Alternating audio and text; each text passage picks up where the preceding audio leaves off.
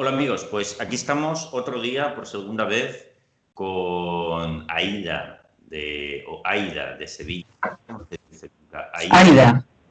Aida. Aida. Estamos aquí con Aida de Sevilla otra vez en nuestra segunda sesión para hablar de la hipocondría. ¿eh? Entonces os recuerdo que Aida eh, pues ha tenido, ya se puede decir ya en pasado, hipocondría entonces, ¿cómo era tu hipocondría? Vamos a resumirlo un poquito antes, Aida. Bueno, pues mm, básicamente empecé con veintitantos años y pues, imagínate años de forma un poco intermitente, pero prácticamente ocupaban el 80% del, del día, con pensamientos de miedo sobre la enfermedad y la muerte, claro. Y, por ejemplo, eh, pero digamos que cada, cada semana podías llegar a tener una preocupación por una enfermedad. Sí, sí, sí, claro. Sí, sí, incluso a diario. ¿Y, qué enfermedades eran? Mm, bueno, no sé, de todo. O sea, tumores, cáncer, de, sobre todo cerebrales, muchos rollos del cerebro. Eh, no sé, otras que a lo mejor me inventaba, pues no existían, pero no sé, yo me las inventaba. De todo. Vale, fenomenal. O algo que escuchaba que había, decido, que había dicho, uy, perdón. O fu... No, no, no, sigue, sigue. No hay problema. No sé si alguien me contaba algo de, alguna enfermedad, pues yo ya pensaba que la tenía. Oye, pero ¿y entonces tú qué hacías cuando tenías eh, estos, estas preocupaciones?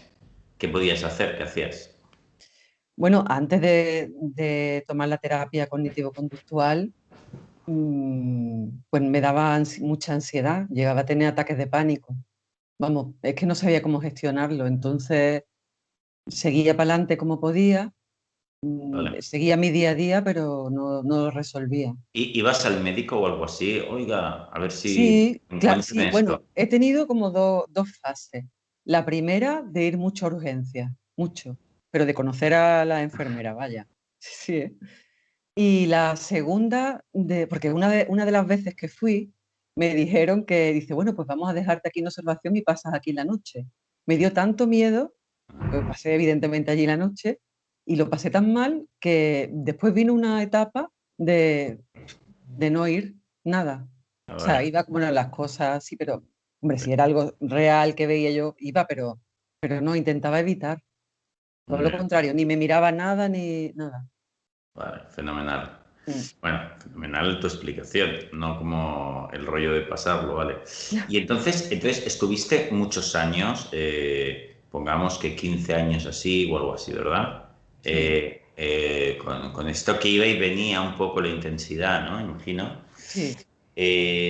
hasta que te decidiste a usar un enfoque cognitivo-conductual, ¿vale? Que el otro día lo hablamos y mm, entonces hoy vamos a hablar de algunos detallitos de, este trabajo. Eh, pues cuéntame qué, detalle te parece interesante de, que, de tu trabajo haciéndolo. Pues mira, yo tuve que trabajar dos aspectos. O sea, eh, tuve dos trabajos de forma paralela. El primero era un poco teórico, pero bueno, como tú dices, era em, cambiar filosóficamente mi forma de ver pero de forma profunda, la enfermedad y la muerte. Eso por un lado. Qué bueno. Y por el otro, pues aprendí herramientas y ejercicios así que, que sigo haciendo incluso algunos a diario. ¿Como por ejemplo? Que haga ahora a diario. Sí, o de los que hiciste, que, sea interesante mencionar. Sí, pues mira, mm, bueno, ahora mismo lo que hago sobre todo son las búsquedas en Internet de enfermedades, que te dije que esto llevo unos meses haciéndolo, eso me sirve muchísimo. Vale, vamos a ver esto, que yo creo que esto es buenísimo. ¿eh? Y además, eh, en la, sabes que nosotros como grupo de psicólogos hacemos formaciones eh, constantemente. Cada semana hacemos una formación entre nosotros. ¿no? Justamente el otro día veíamos el ejercicio de buscar enfermedades como ejercicio de exposición. Porque claro, aquí hago un pequeño paréntesis para los que nos estéis viendo, que nosotros ya hicimos otro, otro vídeo con Aida, que está por ahí colgado, sobre cómo superar eh, la hipocondría, y vimos que utilizábamos un método de cuatro pasos, que son afrontar aceptar, flotar y dejar pasar el tiempo. Entonces, eh, lo que hizo Aida y lo que tiene que hacer todo el mundo que tiene mm, pues, hipocondría, que son muchísimas personas, un 20% de la población tiene hipocondría, es eh, afrontar, ir hacia eh, la fuente del malestar, hacia ese miedo, vivirlo y aceptarlo y perderle el miedo. Y entonces es cuando se va. Entonces nosotros digamos que lo que hacemos son ejercicios de exposición. La persona se expone a, la ansiedad hasta que eh, le pierde el miedo. Entonces, uno de estos ejercicios es que la persona eh, eh, vea noticias de muertes, de, enfermedades, de aquello que teme, que eso generalmente da pavor a la persona que tiene ese miedo, ¿no? Pero entonces tiene que hacerlo, verlo y aguantarse. Verlo y aceptar esa ansiedad que viene hasta que le pierdo el miedo. ¿Lo he definido bien, Aida? Sí. Sí, sí, así es, así es. Vale, y, y cómo, oye, y al principio debía ser... No, al principio Sí, porque me entra mucha ansiedad. Claro, yo empecé a buscar, no sabía bien, y bueno, voy a empezar a buscar síntomas. Por ejemplo, si yo me sentía ese día de alguna forma, buscaba esos síntomas y me ah. ponía a leer, pero uno a uno, y puede ser tal enfermedad, tal otra. Buscar imágenes incluso también, porque a mí las imágenes en cualquier película o serie también me provocaban también mucha ansiedad. Entonces, lo mismo, igual es poner, intentar desensibilizar el, cerebro ante esos pensamientos. ¿Cuánto rato, que eso seguro que la gente se lo preguntan, luego me lo preguntan, mm. ¿cuánto rato te ponías a ver noticias o imágenes de cánceres o bueno, enfermedades? Sí, pues no sé, ese tipo de, o sea, búsquedas en internet a lo mejor media hora o así. Qué bueno. O sea, mm. eso es media hora de exposición intensa. Claro, sobre todo hasta que conseguía, mm, digamos, mantener, estar relajada dentro de todo ese caos de, de ansiedad, ¿no? Qué bueno. maravilla. Entonces, ¿tú te, has, dado cuenta que esa exposición te fue especialmente bien? Sí, sí. Muy bien. Y también las visualizaciones también. Venga, vamos a, vamos, eh, a explicar esto. Eh, ¿En qué consistían las visualizaciones? Mira, pues en mi caso, por ejemplo, eh, yo busqué cuál era mi máximo miedo, o sea, lo que más miedo me daba. Descubrí que realmente la, muerte en sí no me daba tanto miedo, o la enfermedad. A mí lo que me daba muchísimo miedo era imaginarme en un hospital, en la cama, sin poder salir de allí. Y, ah, bueno, aparte del posible dolor o el sufrimiento físico, pero el estar allí, el tener que... Eso, me daba, eso es lo que más miedo me daba. Entonces, claro, mi visualización pues consiste, que de vez en cuando la sigo haciendo, eso es verme pues tumbada en, el, en, la camilla o en la cama del hospital y no sé, ya me imagino pues nada, que vienen, que tengo que, no sé, que, que no puedo mover el brazo porque tengo una vía, no sé, yo me pongo ya... Oye, y entonces tengo una pregunta. Al principio, esa visualización de 0 a 10, ¿cómo te ponía de mal? ¿Cómo te ponía de ansiosa? Un 10, 10. Ahora, Si, si pruebas hacer esta visualización, ¿Cuánto te pone de mal de 0 a 10? Eh, al principio, a lo mejor un 3, un 2, pero rápidamente voy bajando. Qué porque es lo que te he dicho, eh, ya he conseguido en, ese caos de pensamiento, he conseguido mantener la calma. Entonces. Qué bueno. A ver, yo creo. Perfecto. Yo creo que sobre las enfermedades, sobre la, la hipocondría, estos dos ejercicios son los ejercicios mejores para hacer, ¿no? Visualizarte con las enfermedades, este es un ejercicio. El otro ejercicio es ver las noticias, que va muy bien. Otro que a veces que también se puede hacer es eh, varias veces al día palparte, tocarte, a ver, para encontrarte bultos, por ejemplo, de cánceres, e imaginarlos también, ¿no? Hostia, pues aquí a ver, en el pecho igual me noto, sí, sí, me cago en la leche, eh, vale, y, acabo con, con, el chequeo ese del cuerpo eh, encontrándome las enfermedades e imaginándomelas también, pero de paso me toco. Pero bueno, básicamente son esos. Seguramente habrá alguien que diga, a mí se me ocurrió otro de exposición que estaba muy bien. Bueno, pues cualquiera que pueda hacer que yo vaya a entrar en contacto al máximo con esa ansiedad que me da miedo, eh, mejor. Ese es, un, ese es el ejercicio, porque entonces nosotros nos desensibilizamos de eso, aunque parezca increíble, aunque parezca de locos, aunque parezca, aunque sea muy anti-intuitivo, eso es eh, lo que hay que hacer. Oye, Aida, eso exigía mucha valentía, valentía, ¿verdad? Sí, sí, al principio me costó, de hecho, mucho, porque además desconectaba, sobre todo con las visualizaciones, desconectaba rápido, eh, no, no me mantenía ahí, sino que era como, ya, ya, ya he acabado. Pero eso hasta llegar a conseguir estar, verás, que, la, que acabe la ansiedad y que sigas ahí, en, en mi caso, eso, pues estando ahí quieta con la vía, con la terapia, lo que fuera. Oye, se me ocurre una duda, Aida. ¿Cuánto tiempo tardaste desde que te pusiste fuerte con estos deberes? ¿Cuánto tiempo tardaste a alcanzar un grado ya muy alto de estar bien? Pues un par de años y sobre todo este último año.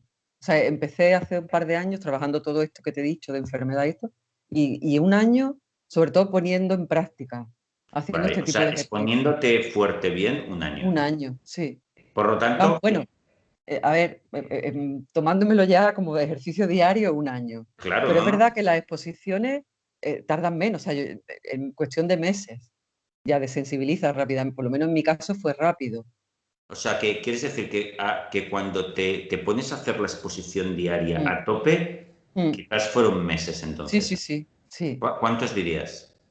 Mm, pues mira, desde que tú hiciste un directo con un chico que, que lo, que lo dijisteis, que no recuerdo ahora mismo quién era, desde entonces a decir, no sé, ¿cuánto habrán pasado? Unos meses.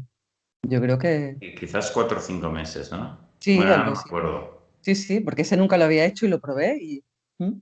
Vale, fenomenal, va, pues mucho mejor, ¿eh? Es decir, desde que lo hacemos a tope, a diario, a diario. A diario y a, y a, tope, igual pueden ser cinco meses, seis meses. Sí, sí. Si no lo hacemos del todo bien, pues bueno, pues tardaremos un poquito más. Mm. Es, eso lo que hay.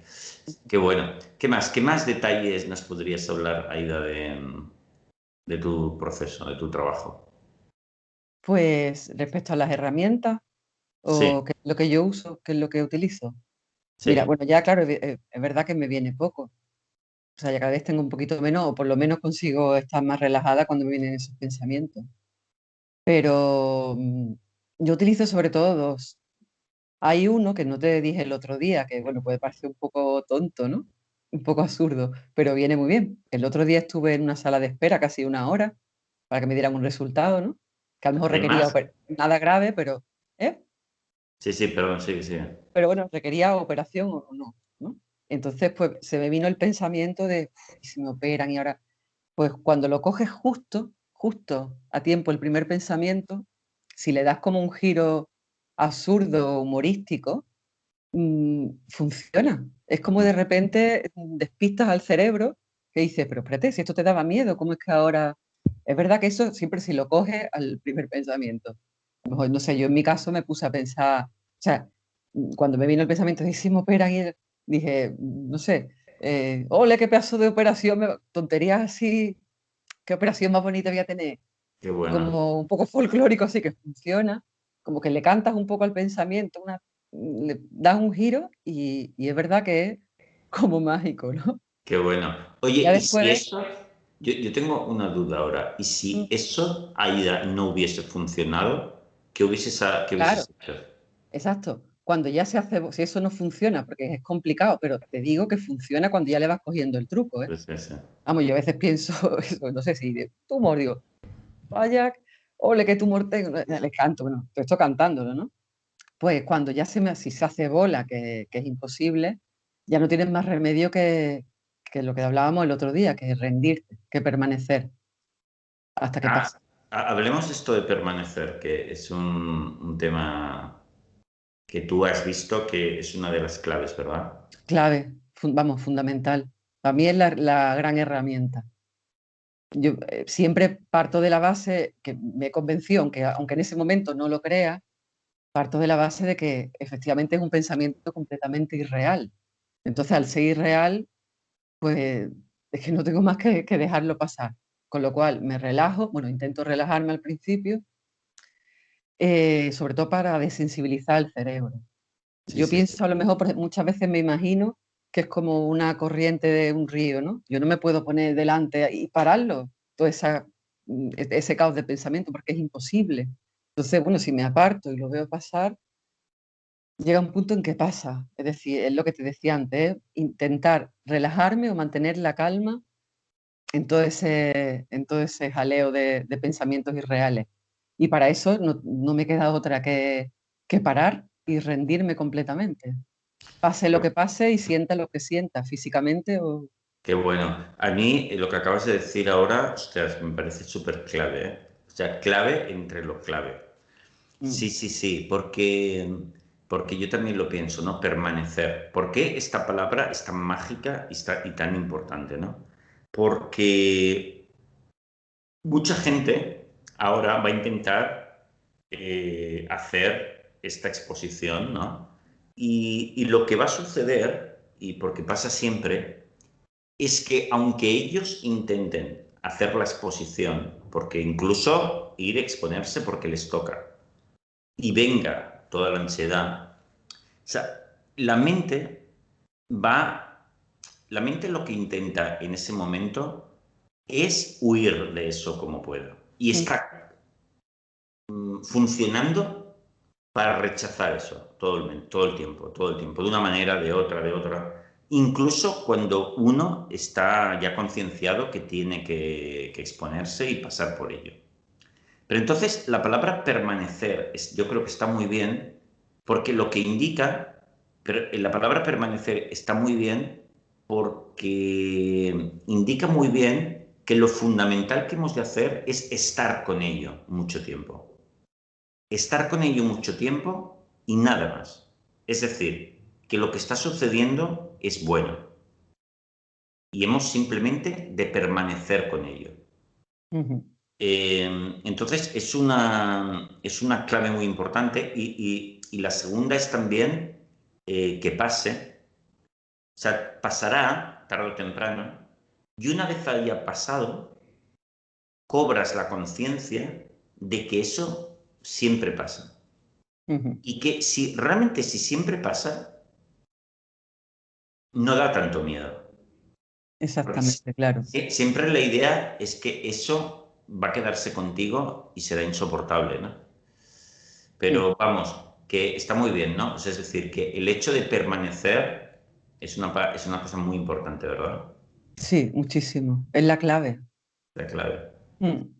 Eh, hay, una, hay una, una monja budista que sabes que yo hablo muchas veces de ella, que es Pema Chodron, que en algún momento de, algún libro suyo, eh, creo además en concreto que es el libro Cuando todo se derrumba, que ella hace referencia a que en la meditación budista hay la sabiduría de la no acción, es decir, no hacer nada. Yo creo que eso tiene que ver un poco con el tema de permanecer, ¿verdad? Sí, exactamente, sí. es así. Hay un momento en que lo más sabio, lo más sagrado de una religión entera, que es el budismo, es estar, permanecer, no hacer nada. Así. ¿Verdad? Mm, totalmente. Porque entonces estoy vivenciando eso mm. y, un poco deteniendo a mi cerebro que quiere escapar por toda su vida. Yo me digo, de hecho, digo, en este momento, sí, cuando viene el pensamiento, digo, está bien, está bien tener este pensamiento, no pasa nada. Está bien, además que me lo digo, está bien tener este pensamiento ahora.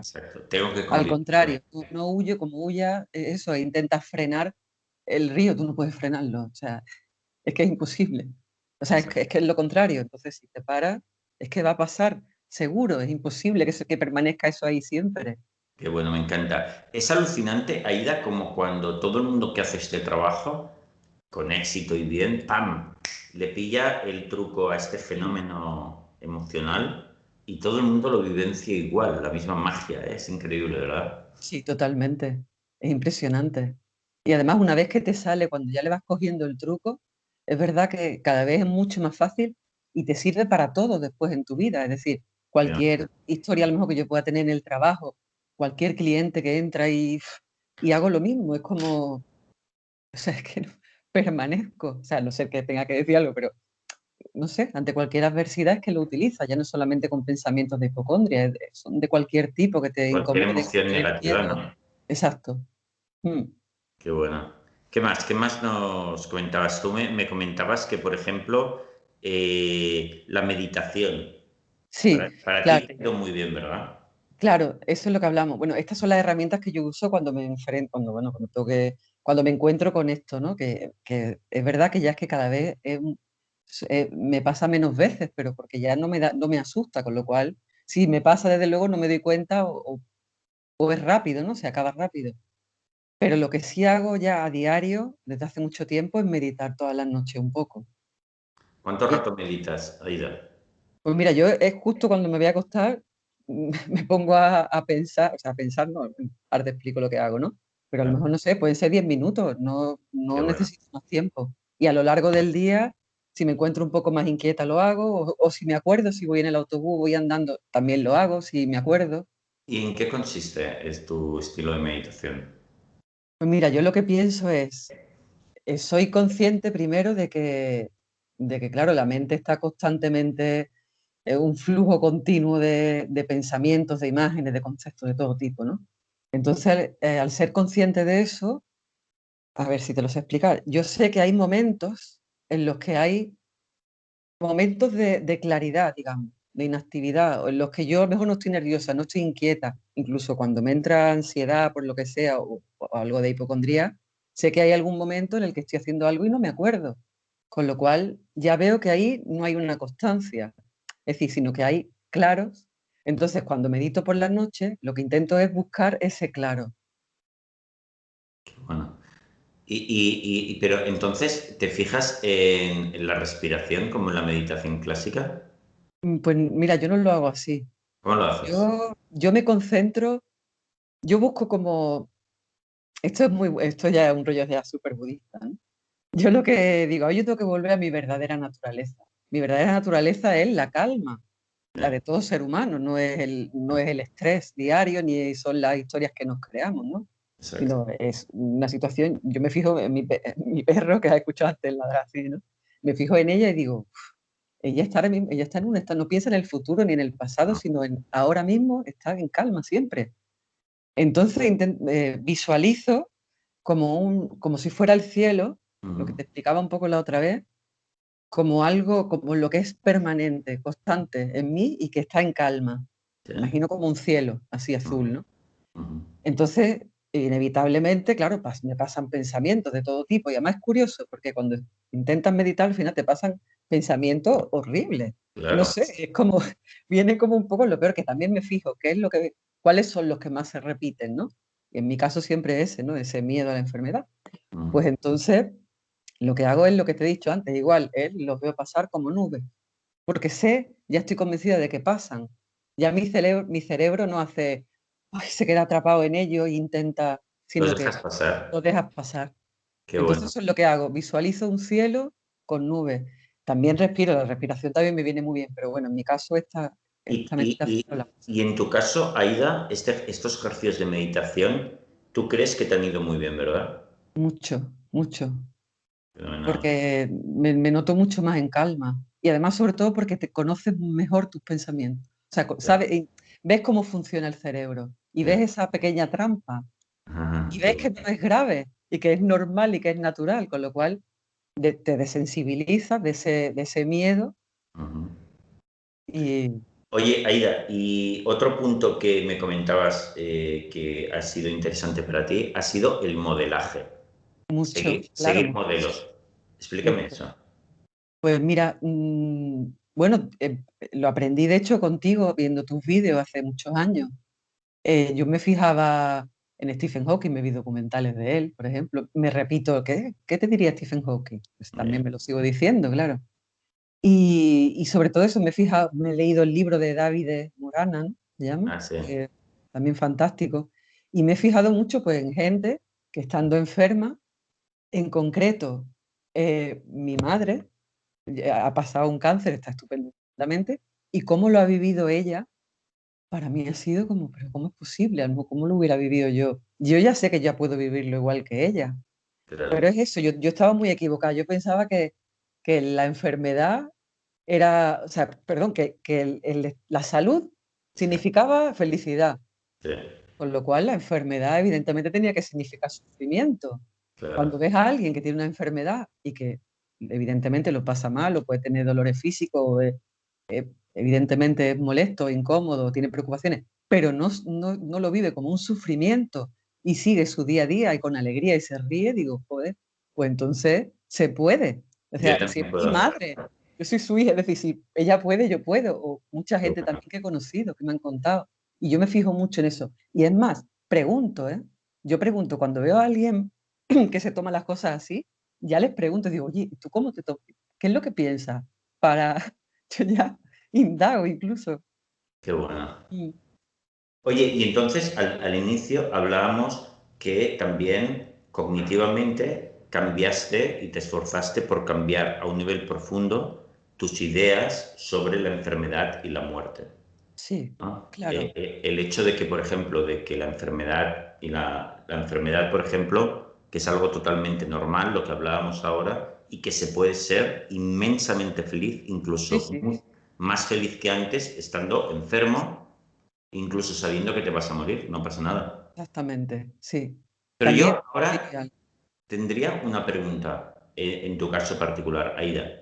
¿En qué medida crees que lo cognitivo, te voy a pedir un porcentaje, ¿en qué medida eh, lo cognitivo o lo conductual, es decir, cambiar tus ideas acerca de la enfermedad y la muerte, y por otro lado, exponerte simplemente a, ese temor, ¿en qué medida una cosa fue más importante que otra en porcentaje? ¿Qué dirías?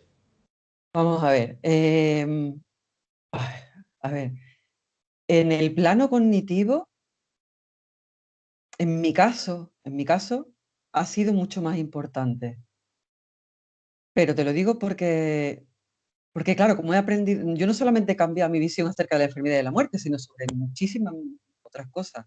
Con lo cual eso ha hecho que mi nivel de ansiedad o de estrés en mi día a día bajara. Con lo cual, en ese sentido, para mí ha tenido mayor porcentaje. Ahora, a la hora de enfrentarme con ese pensamiento, a la hora de después la realidad, cuando me he visto en eso, eh, aunque yo tuviera clara la teoría, es decir, ha sido la práctica lo que me ha hecho recuperar. Eh, exactamente. Con lo cual. Entonces, en tu recuperación. No sabría decirte. Pensémoslo ahora. En tu recuperación, ¿qué es lo que ha sido más definitivo al final? Bueno, pues yo te, diría que en mi, caso quizás lo cognitivo, pero porque ha hecho que bajara más el nivel de ansiedad en todos los aspectos de mi vida. Pongámosle un porcentaje a cada cosa. Pues le pondría a lo mejor un 60 y un 40. Muy bien, fenomenal. De todas maneras, hasta que no has hecho lo conductual, en, en esos meses no te Exactamente. No, no, no, no, no. Es lo que te decía la otra vez. Es decir, yo solo con esa teoría, bueno, ojo, también me he tenido que convencer que eso también requiere práctica. Porque, Profundamente. Sí, sí, sí, no vale con saberme la teoría, sino convencerte. Eh, que eso ha cambiado muchísimo. Pero es verdad que después, claro, a la hora de enfrentarme. fue, otra, fue otra dimensión. Sí, por eso te decía que, que, que he tenido que hacer dos trabajos de forma paralela. Sí es lo que creo. Pero claro, eso, por mucha teoría que yo me supiera, por mucho, muy convencida que estuviera, si yo no llego a hacer este, este último trabajo de visualización y todo esto... No hubiese llegado al 100%. No, no, no, no, no. Que va, eso sí, también estoy convencidísima. Yo muchas veces eh, he trabajado con gente que trabajando solo cognitivamente y muy profundamente y muy bien, llegaban como a un 70% de, de mejora y luego tenían recaídas frecuentemente. Pero cuando haciendo la parte conductual llegan, es cuando han llegado al 98% y después al 100%. Entonces, bueno, hay que hacer la parte conductual también. Sí, sí, no, no, es que sin duda, vamos, o sea, imposible. Yo ya te digo, la otra vez te decía que yo me quedé un poco estancada. Exacto. Porque digo, es que vale, sí, parece que me quedo en la teoría, pero no llego a... Exacto. Mm. Oye, pues Aida, has hecho un trabajo espectacular, lo has entendido súper bien. Ya eres, eh, Yo si fuese budista ya te doy un título de... Ya soy una guerrera. Ya, eres una guerrera, sí señora, porque te la has ganado muy bien. Y, y, oye, ha sido un placer que, y un honor que estés con nosotros otra vez dando, dando más consejos a la gente. Porque además, mira, hay otra cosa muy bonita, que es que dentro del budismo, eh, esto lo hablaba ayer con mi amigo Kiko, que es un gran amigo mío, que es mi maestro budista, eh, eh, porque Kiko es como el Dalai Lama, pero que de aquí de Barcelona, y porque lleva toda su vida meditando. Y, y el otro día hablábamos de que hay una cosa muy bonita del budismo, que para, para los practicantes de meditación y el budismo es muy importante el concepto de que su transformación lo hacen por ellos, pero también por el resto de la humanidad. Exactamente, sí. Porque ellos dicen, es que todos, o mm. sea, el fallo fundamental que causa sufrimiento al ser humano es el mismo para todos. ¿Qué es la idea? Fíjate, esto es un poco profundo, pero que es la idea de que podemos vivir una existencia sin, sin dolor. Y, eso es absurdo. ¿Por qué? Porque de la misma manera que hay placer y dolor, de la misma manera que hay eh, blanco y negro, eh, pero nuestra tendencia natural a querer huir del dolor y eso, eso va intrínsecamente en el ser humano y es nuestra esencia del sufrimiento. Por eso, eh, cuando una persona entra en el camino del guerrero, del, budista, lo hace por sí mismo y por el despertar de todos los seres humanos que van a cometer el mismo error que tú, en un grado u otro, pero va a pasar. Por lo tanto, es muy guay que tú eh, hayamos hecho ese trabajo del guerrero y contribuyamos para el resto de la humanidad. Claro que sí. Y ya te contaré otro día el tema del dolor también, cómo lo gestiono. Ah. Genial, pues eso lo dejamos para otro día y entonces tenemos una excusa maravillosa para hacer otra sesión en otra ocasión. Pues Aida, te lo agradezco mucho. Te mando un beso muy grande allí a, Sevilla, que es donde vives. Y dentro de poco me pasaré por, tu librería a, claro, claro que cuando esté de promoción. ¿Cómo se llama tu librería para recordarlo? Verbo. Pero aunque tú no eres la dueña, le hacemos un poco de promoción. Sí, hombre, claro, claro. Y además, desde, bueno, ¿sabes la cantidad de gente que ha venido a preguntarme ya que le dé consejo desde la otra vez? Ah, sí. A la librería también. Sí, sí, también, también. Ostras, tendrás que poner allí un espacio de tratamiento dentro de la librería. Sí, lo, lo hemos pensado también. Hombre, la, la, la librería Verbo, ¿no? que además es muy bonita, muy grande y tal, además hacéis actuaciones a veces allí. Sí, sí, sí, claro, hacemos presentaciones y, actuaciones también musicales de todo. Sí, porque tú cantas y un compañero tuyo toca la guitarra allí. Allí en Verbo sí, sí, un compañero también que toca y que canta además. Yo lo conocí cuando... Ah, sí, Pablo, es verdad, lo conociste. Sí, sí, es cierto. Además creo que aquel mismo día teníais una pequeña actuación. Puede ser, no sé, puede ser. Genial, pues nos veremos dentro de poco allí en Sevilla y Genial. te dejo grande. Pues un beso. Hasta luego.